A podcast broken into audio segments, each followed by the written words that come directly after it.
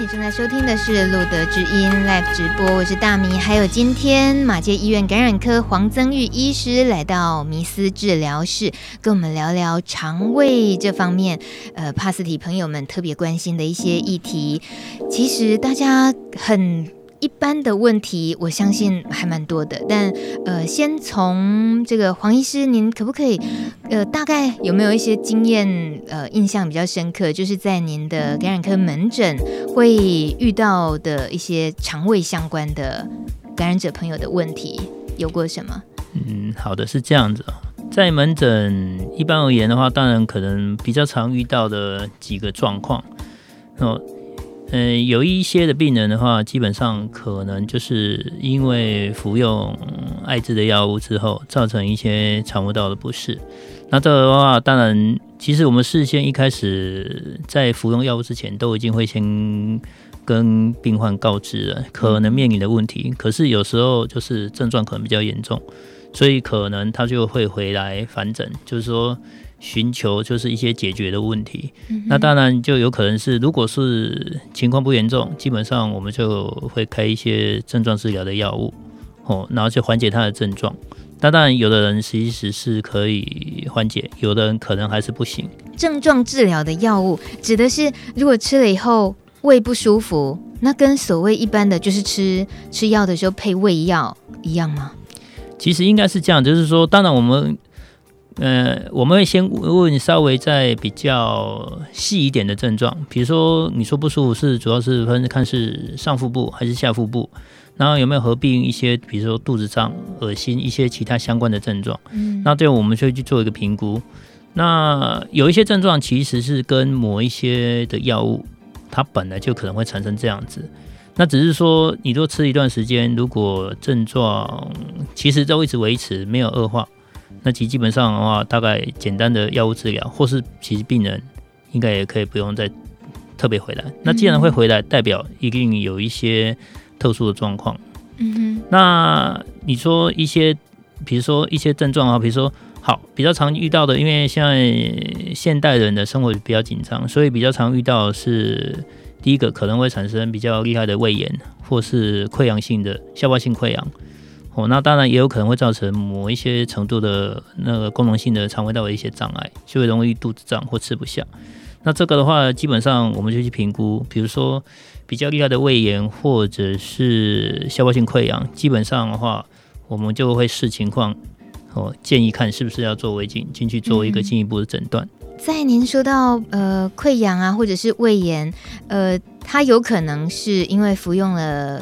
艾滋药物之后的副作用是吗？正常应该是不会，大部分艾滋药物几乎是不会发生这样的一个症状。嗯。而且现在药物的这个副作用一直在降到最低的情况，可能比较不会。那所以，如果曾经有人呃，因为自己体质啦，或者任何的因素影响了，就是因为呃服用艾滋药物，结果引发胃炎什么，可是他对他来讲，他到底应该第一时间求诊的是感染科还是肠胃科啊？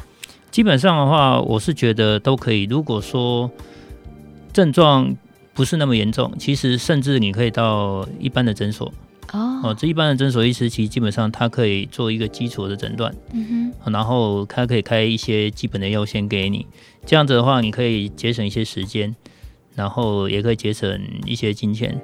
可是药物不担心不适合吗？尤尤其是呃服用抗病毒药物的话，嗯，这个的确是，我想在大部分的主治医师其实应该都会跟病人说明，就是说某一些特殊的艾滋药物的话，基本上的话的确是不太适合跟胃药哦。去做一起去服用，或者是说某一些药物对某一些胃药可能会会有一些限制，有的可能是比如说要在吃这个药之前几个小时，你就要先吃；有的是要最起码要之后，嗯，那有的是甚至是可能不能用。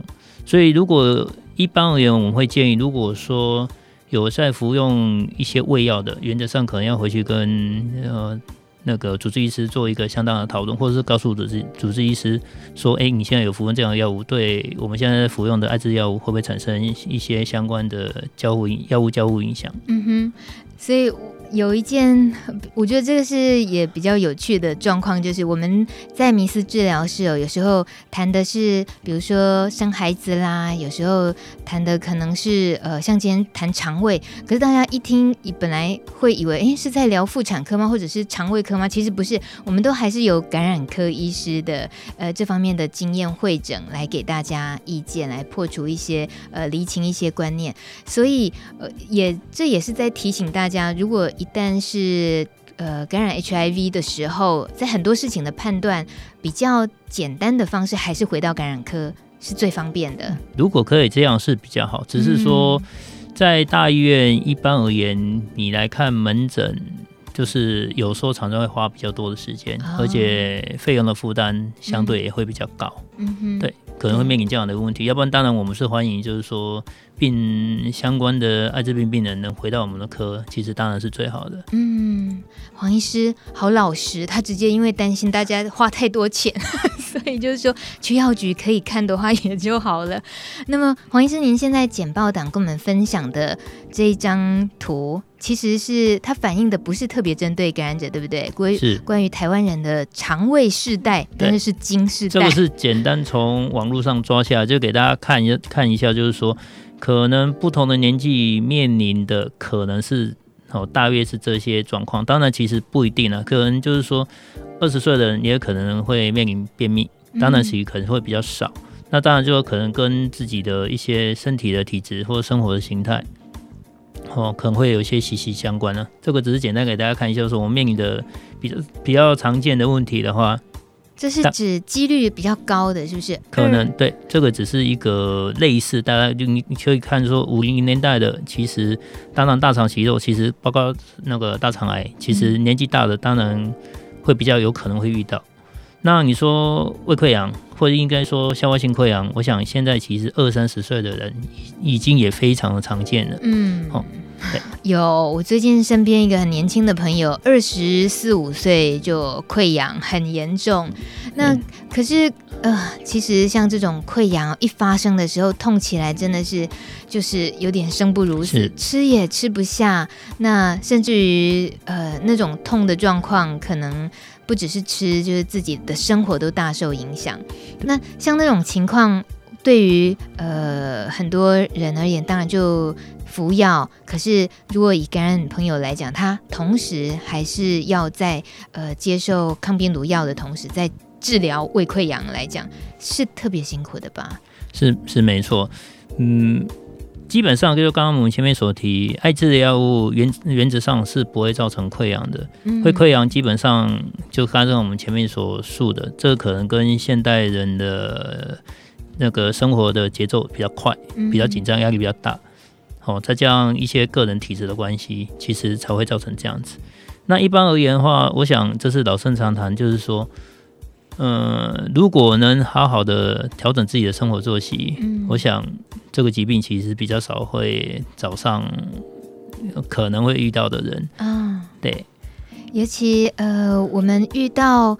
真的在服用呃相关的治疗肠胃的药物的时候啊，然后大家很关心的就是，那我的艾滋药物跟肠胃的这个胃药要搭配的话，到底是要呃怎么服用比较好？当然医院都会告诉我们啦，就是服用的方式。但今天呢，我们可不可以来搞清楚一件事情，就是什么叫饭前吃，什么叫饭后吃，什么又叫空腹服药，什么叫随餐服药？呃。黄医师，这方面您可以那个，就像朋友一样跟我们那个敲醒一下吗？因为我们可能真的都很容易混淆。嗯，这个问题其实是比较复杂，因为不同的艾滋的药物，因为现在大概有四五种的分类，那每一个分类的艾滋药物可能跟不同的胃药，而且胃药基本上我们大概会粗分三大种类，所以有些而且同一种类的药。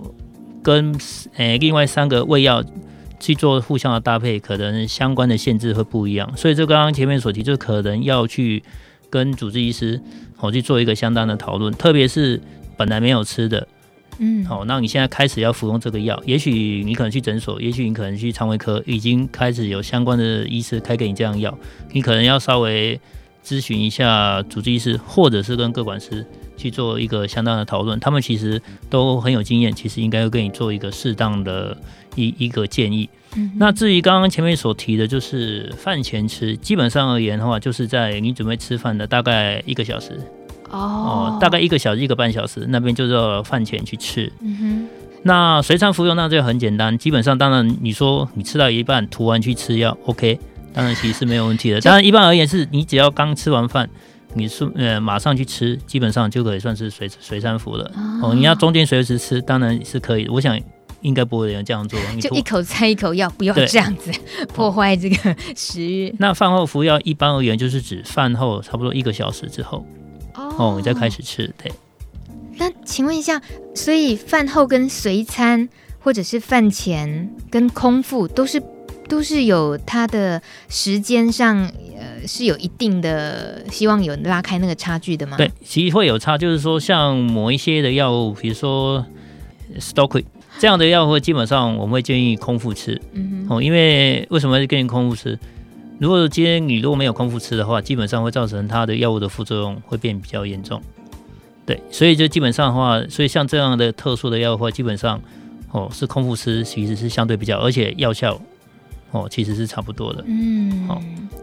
那刚好，我们也顺便回答一下三号留言的朋友。他说：“听说艾滋病毒是先侵犯肠胃，所以如果本来肠胃不好的人感染后，是否更容易有相关的并发症，或者是副作用更强呢？”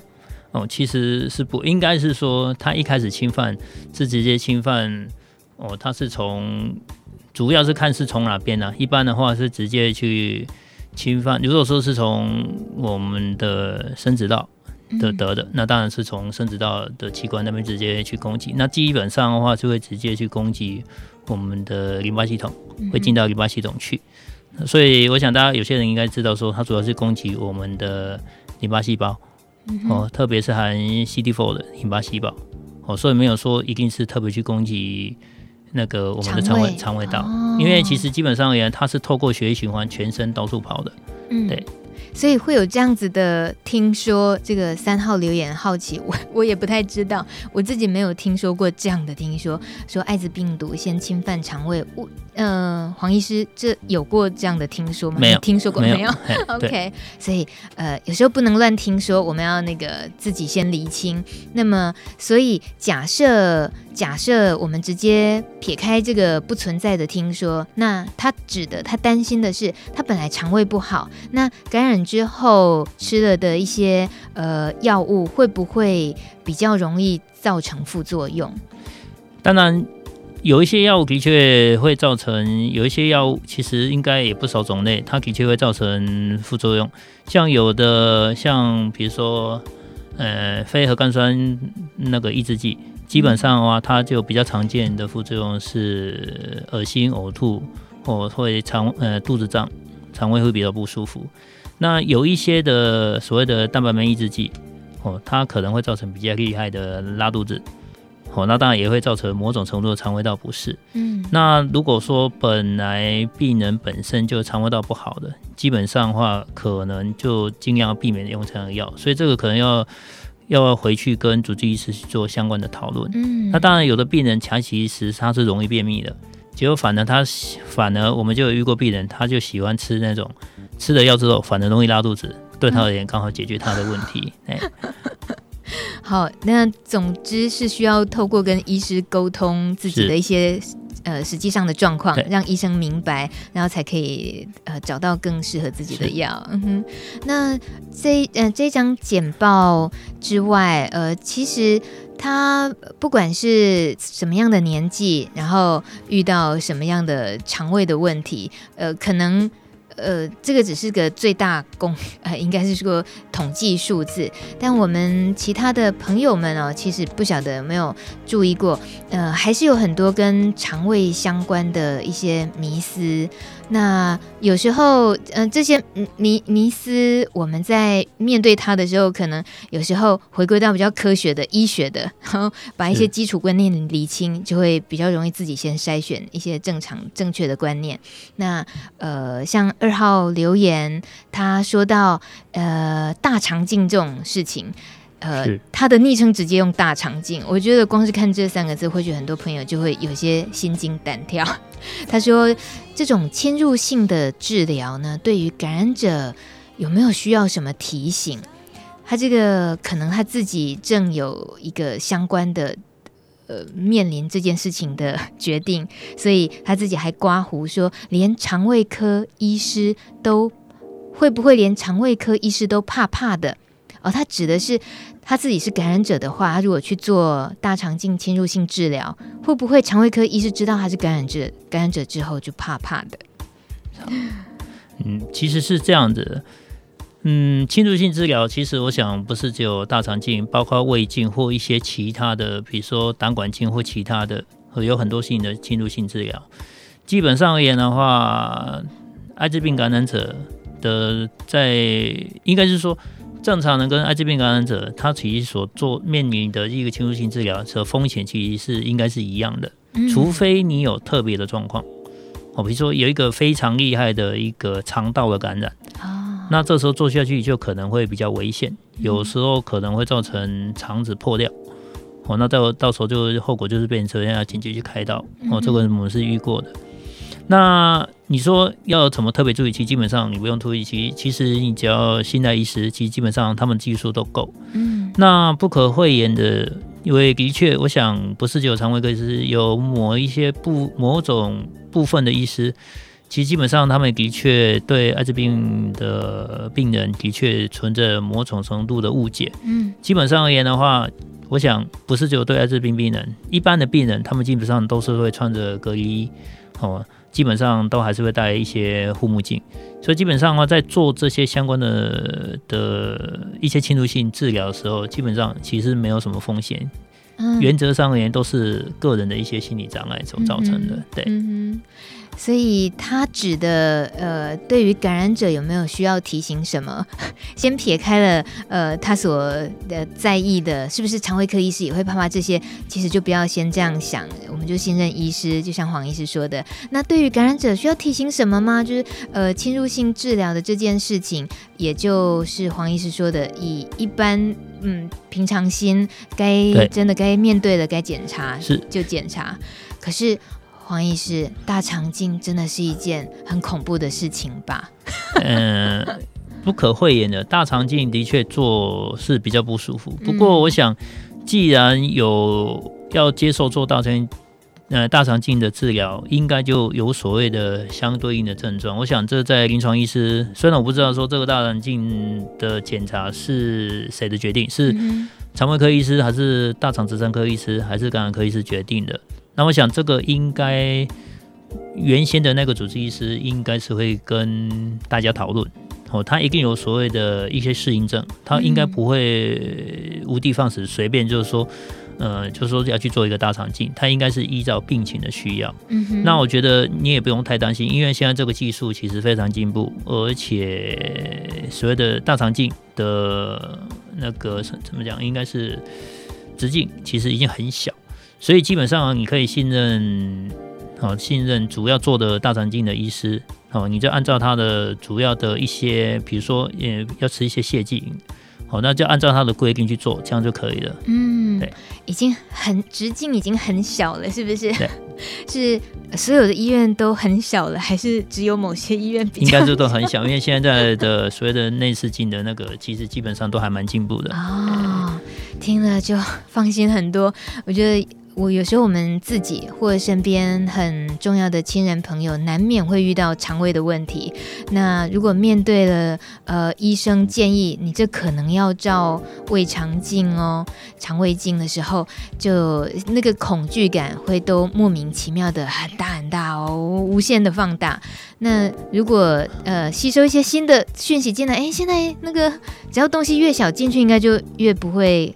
呃，太侵入性的那个不舒服吗？是这样吗？应该是这样子。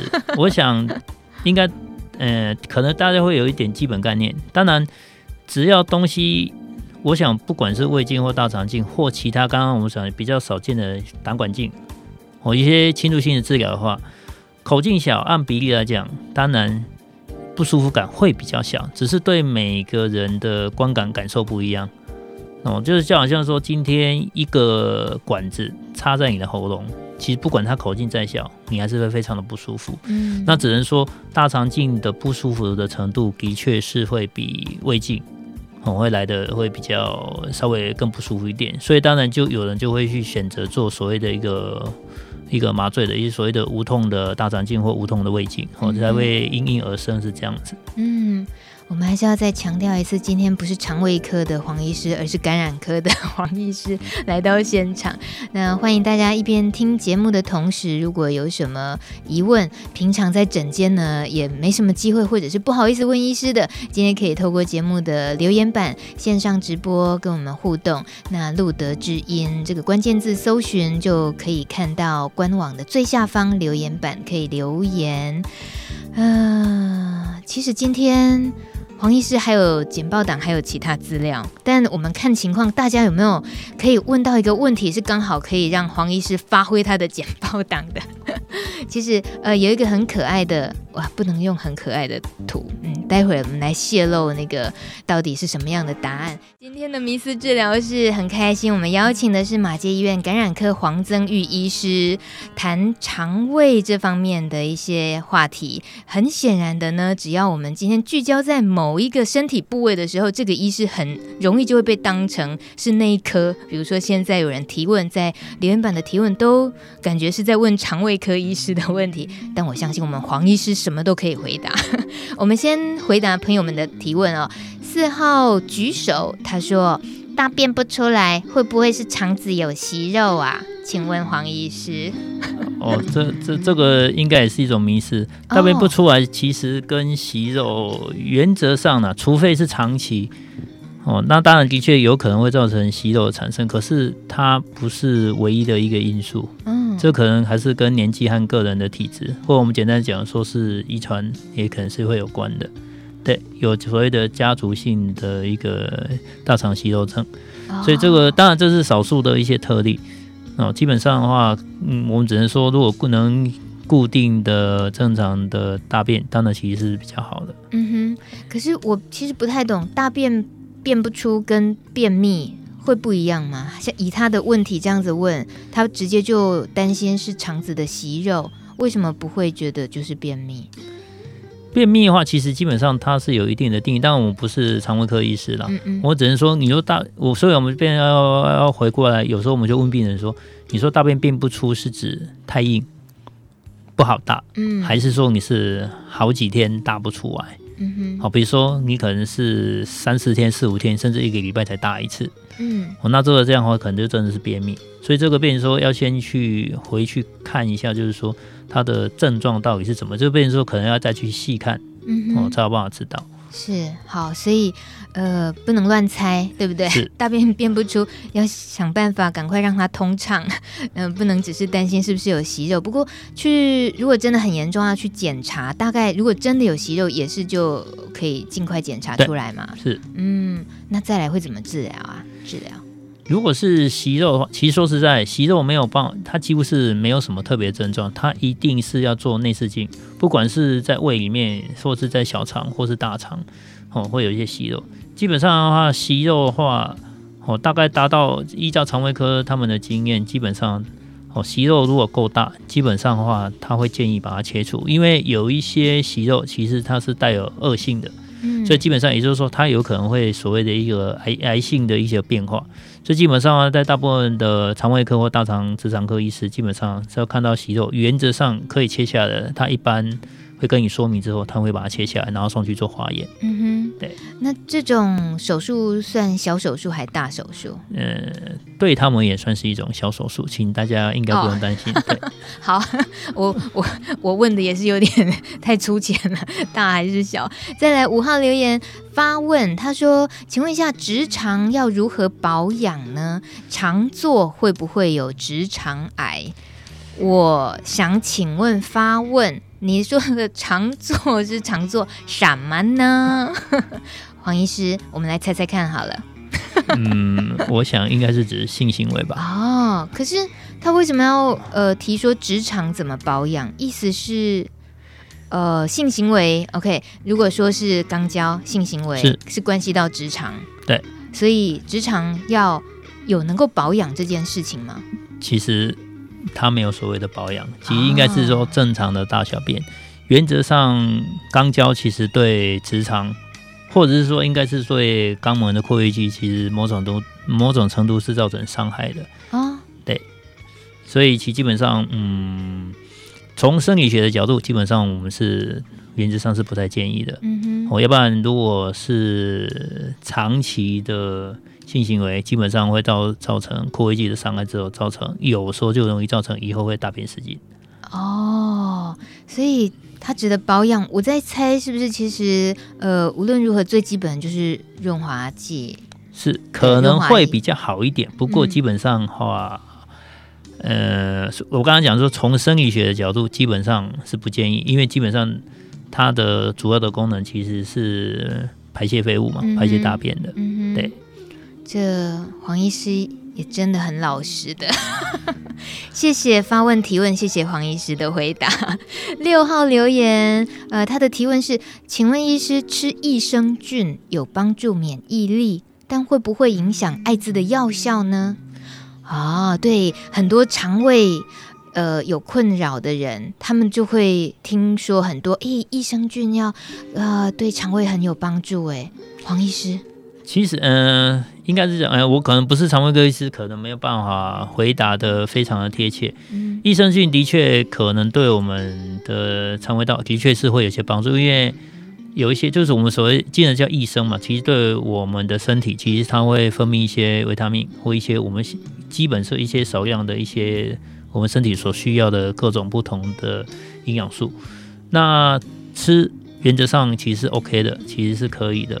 那你说是不是可以增强免疫力？基本上而言的话，你不是说你今天吃越多，你的免疫功能就一定会越好。哦，基本上因为免疫功能其实还需要配合其他各种不同的因素，比如说你需要一个均衡的饮食，或是正常的作息。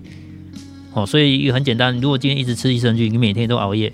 其基本上，我相信你都睡不好，那基本上或其他东西也都乱吃，基本上的话，免疫功能也是不会好的。嗯哼，对。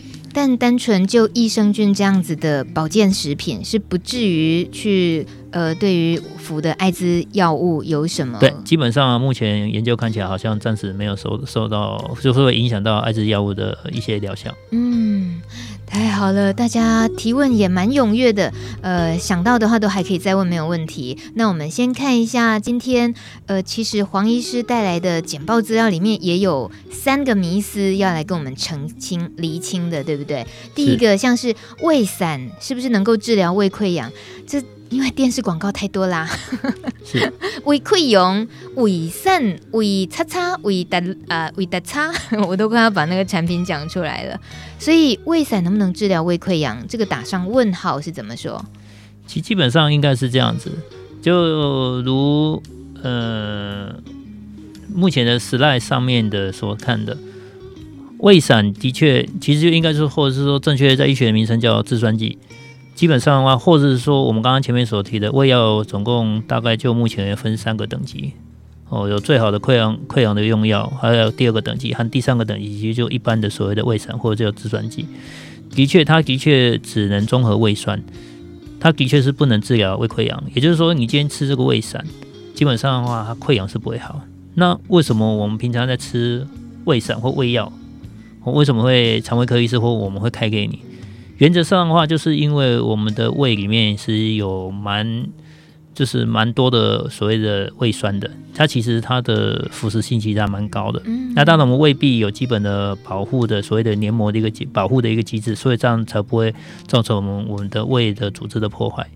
那你今天把胃酸给它中和，也就是它的酸度慢慢慢的提升了，基本上就比较不会造成，比如说你已经有已经有溃疡了，它就不会再继续造成它的所谓的伤害和破坏，嗯、所以它也就有时间。其所谓的溃疡，其实就是说它胃的黏膜，哦，基本上就是产生一些破损嘛。这个就像我们皮肤一样，基本上它慢慢会，你只要给它时间，它慢慢其实是会愈合的。嗯，所以基本上不管是哪个等级的胃药，基本上就是综合胃酸。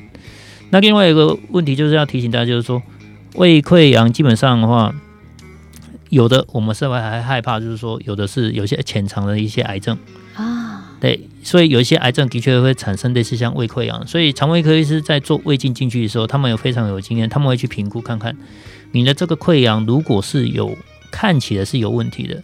基本上他会对你做一个切片，就是他想要去证实看这个到底是不是一个癌症的东西哦，所以变成溃疡的话，有时候为什么就是说，特别是有毛病的时候，原则上要赶快去看。哦，医生，这是比较重要的哦，不要单呃，不要自己去长期去买胃药来吃，是，这很重要。好，第二个胃药是不是吃越多越好？我知道这一定不是，是 可是就像刚刚那一题有点延伸到这一题来，就如果吃了觉得哎就不痛啦，或许就会依赖哦。对，就刚刚前面所提的，我们胃里面其实有胃酸，胃酸其实在我们人体有非常多的作用机制，要不然它其实说实在，人体是很奥妙的。他不会莫名其妙说奇怪，怎么会有胃酸要？那胃酸的目的是要干嘛？嗯，就像现在上面的时代所写的，基本上的话，胃酸就是所谓的酸度到达某个程度，基本上的话是可以帮助我们的某一些程度的营养素的吸收。那另外，胃酸还有一个目的，基本上它是可以杀菌的。我们吃进去的东西，它某种程度是可以做一个杀菌的。所以今天如果今天你吃了很多的胃药，去把胃酸中和掉了。那基本上啊，也就是说酸度不够，基本上就刚刚前呃时代所写的，它会降低我们对某一些特殊的营养成分的吸收，嗯，甚至那另外一个年代就刚刚前面所提，你对一些杀菌。好，也就是说，是我们食物其实基本上你再怎么煮熟，它其实多少都可能还是会混得一些细菌。嗯，所以胃酸它也是在我们人体是有某一个程度的一个作用的。嗯、所以胃药如果这也就是很简单，就是说你解决了一个问题，可是也可能产生一个问题。你吃那么多的胃药，的确可能不要不会胃痛了。是，对。所以长期下来的话，如果真的吃了很多的胃药，基本上的话还是会产生另外一个问题的。嗯。所以七号留言胃痛，你听到了没有？就是在提醒你，因为七号留言他说，为什么有时候胃痛吃东西就不痛了？诶，哦，我还以为他说吃胃药就不痛，原来他说他胃痛的时候，可是吃的东西就不痛。诶，哦，这个跟其实基本上的话，就跟主要是那一个是胃溃疡，一个是十二指肠溃疡。哦，所以的确是没有错，就是说你今天吃的东西，在这样的溃疡哦。其中有一个，其实吃了反而会不痛，另外一个是吃了更痛，我、哦、会这样子。但不能因为吃了不痛就以为没事了哦，对因为溃疡就确实已经存在，还是应该去面对。好，那呃，迷思三这里有提到吃药需要搭配胃药。这太常见，我从小就跟着妈妈，有时候去拿药啊，妈妈就会说：“你看这颗就是胃药，这个、哦、这样要吃才不会伤身体，才不会伤胃，因为很多药都伤胃，所以这个观念我就已经是根深蒂固了耶。”嗯，这个也顺便要提醒大家，就是说，基本上现在的药物，大部分的药物其实基本上都是不伤胃的。我们常常讲说，有一些老人家或有一些人常常说我的胃不好。嗯或我的哦，说我有胃溃疡或怎么样，所以应该是我们如果说大家对这个不是很懂，其实你可以问你的主治医师或是开药的医师，问说这个伤不伤胃？那基本上我刚刚前面所提的，大部分的药物其实都不伤胃。嗯，那当然为什么常常说说啊吃的这个药哦，常常会有就基本上的话，所谓的伤胃，基本上就是可能就会造成胃部或者刺激。那当然再更严重一点，就就造成所谓的溃疡。或者是说以比较厉害的胃的发炎，这个当然就是造成胃部的一些伤害。那大部分的药有时候会造成，比如说恶心啊，呃，或是肚子胀啊，或是觉得怪怪的。那基本上的话，如果说这个药的本身是不伤胃的，那基本上是不应该吃胃药的。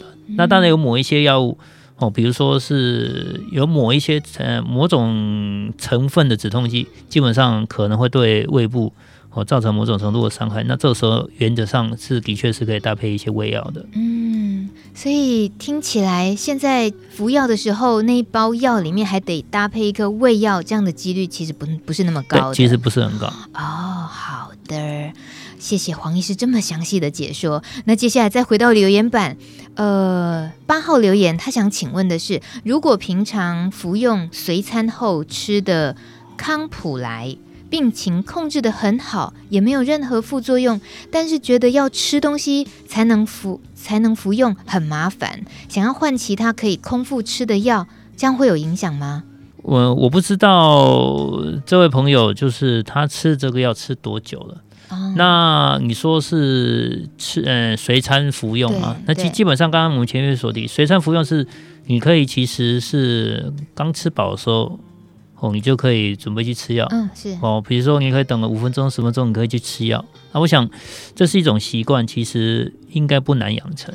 那你说你今天想要改成另外一个空腹的药的话，当然不是说不行啊，只是说你要去想，就是说每一个药都有它不同的副作用。嗯，那你今天换了一个药，那这个药物它的副作用是不是跟原来的药可能其实是不不太一样？你变成要重新去适应。嗯嗯，而且是不是还考虑到其他的一些因素？比如说有些药物的副作用，比如说是你不想要的，比如说。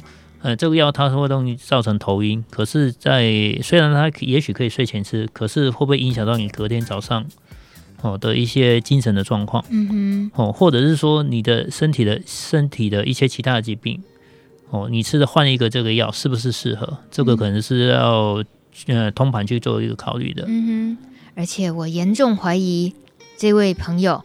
你是不是因为懒得吃东西，三餐都不正常，所以想要挑一个可以空腹吃的药，对不对？黄医师他们有可能这样？哎，有可能，是不是？哼，欠骂欠念，八号同学不可以这样，三餐要照正常吃。但是也有很有可能是他呃工作的地点或什么，在用餐可能是一起用餐，那总是要用餐之后要吃那个药，或许对他来讲是有困扰，大概也有可能是这个原因啦。那嗯，但就是以黄黄医师的意见喽，就是你要评估一下这个面对很可能不同的呃药之后带来的适应，呃，可能也是需要给他给自己身体一些调试的空间的，再考虑一下。好，还有九号留言，肚子变大是不是肠太肥了？可以消肚子吗？都没有美观了。这位九号留言烦恼，好，我们我们先听听看黄医师怎么回答。肚子变大 是不是肠太肥了？嗯，肠子是不会变太肥，应该是说肚子变大。一般而言呢、啊，包括我自己，其实肚子也变大了。其实基本上就是营养过剩，脂肪太多。那当然，你说肠子肠子本身不会变肥，应该是说肠子嗯外面的。会被脂肪所包围，所以基本上你去看，大部分中年以上的很多肚子很大，其实基本上都是堆脂肪营养过剩，再加上因为就是现在的人哦，大家都没有去做适当的一个运动，所以造成而且又吃的又多，所以就是造成脂肪的堆积哦，所以才说去看大部分肚子的啊，那都是一层油啊，嗯哼，所以那个油除了会堆积在我们的表，诶、欸，就是皮，就是肚皮上面。其实，在肠子的外面，哦，它也是会包的，甚至我们的内脏都会。所以，应该大家听过一个，嗯，瓜包油，就是肝脏也会，所有的内脏都有可能会受到脂肪的包围。嗯，对。所以，这该想的就是减肥而已喽。是，减肥运动。对，然后。减肥运动的时候，完全都不用考虑其他什么副作用了，就是认真的减就对了。对，还美观嘞。对啊，那消肚子，消肚子，当然消完了就会有美观啊。你也知道哦，烦恼。这个提问太可爱了。节目时间竟然已经九点五十五分了。今天大家大家的这个提问呢，很踊跃。看来呢，黄医师的紧张呢都白紧张了。其实黄医师好细心哦，跟我们解说了很多。那今天聊到这些，其实一些呃抗艾滋的药啊，是不是随餐吃啊？怎么吃这些？呃，我们大致上已经都有一些了解了。但因为我们很聚焦在肠胃这方面，所以问了黄医师很多问题，都是跟肠胃的状况相关。那最后的几分钟，我们就我们可不可以轻松的聊一下黄？医师，您的感染科经验已经几年了？呃，十年，很久。请问您有没有呃帕斯提好朋友？帕斯提，我这样问，好好赤裸，好直接啊！就是感染感染朋友有没有一些老朋友了？就是很十年来也很常见面啊，固定要见面啊？固定是有一些啦，嗯哼。哎看起来有点生疏哦，没有啦，没有。黄医师这么可爱，应该是就是在诊间的时候也很好相处的。但呃，这十年来有没有感觉在感染科的门诊会发现有比比较大的不同啊变化？尤其我们针对艾滋的这方面的呃感染社群来讲，应该是说，我想应该是观念的开放。嗯，现代的人比较敢勇敢的，应该是说表达自己。比如说现在我们的问诊，嗯，当然我们会看状况。如果说这个病人是比较内向的，我们就不会那么直接。嗯、要不然，其实按照我们现在的经验，其实我们主要他因为会来感染科，一定有某一个特别的状况嘛，比如说是发烧啦，或是一直拉肚子，或一些其他的。那这个基本的问题问完之后，那基本上的话，我们如果有怀疑，我们就会直接问，切入主要的重点。那当然问什么？比如说，我们就会问说，比如说，好，我已经有怀疑说你可能已经得了艾滋了，嗯，我们会直接问说，诶，我们就相关的症状之后，我们就会问他的所谓的性生活史，基本上就会问，那切入到重点，嗯、那甚至我们直接问说是同性还是异性，嗯，其病人目前也都很直接说是疑似同性，嗯哼，对，所以其基本上，嗯，我也蛮高兴的，其实是就是说直接可以不用拐弯抹角，直接切入重点，嗯、这样其实我们会比较快。知道说我们怎么去处理，对，是这样子。那另外的话，也面临到比较多，在我大概可以觉得前前五年跟后面这五年，其实现在的嗯，应该是说一夜情或是不安全的性行为，真的是大幅的增加了。嗯，尤其社群媒体这么方便，对，是没有错。所以常常每次的门诊就是会遇到很多个都会来询问所谓的。事后的一些吃药的一个状况，他做所谓的一个预防性的投药，嗯、哦，这个这个样的病人其实真的是越来越多了。大家应该怎么解读呢？就是勇于面对，是就呃知道方法了，这也蛮重要的。所以我们只能说一再呼吁，就是说安全的性行为真的其实是比较重要的，嗯、可以避免得到疾病，嗯，而且可以替大家省钱。对。黄医师好可爱，他今天常常若有似无的帮大家想象要省钱的地方，包括呃看诊的时候啦，包括呃如果及早预防好，就不用花钱去治疗了，这也是省钱。今天节目时间已经接近尾声了，黄医师您。真的是一个很可爱的医师哎，就是对我们有问必答，真的您就像刚刚节目一开场讲的，就像柯 P 这样好了，知无不言，言无不尽好了。希望下一次有机会就。再换挂别科，虽然您还是感染科医师，哦、可是我们今天把你挂成肠胃科，哦、下一次再挂别科试试看好不好？好的，谢谢谢谢大家，谢谢黄医师，嗯、也谢谢大家今天晚上的陪伴，留言板上的所有的朋友们的提问，希望都有得到了你很满意的解答。如果没有的话呢，我们一起思考，那也可以在上班时间打电话到路德进一步洽询。今天节目到这边，下个礼拜二路德之音见喽，谢谢大家，谢谢黄医师，谢谢，谢谢拜拜。拜拜。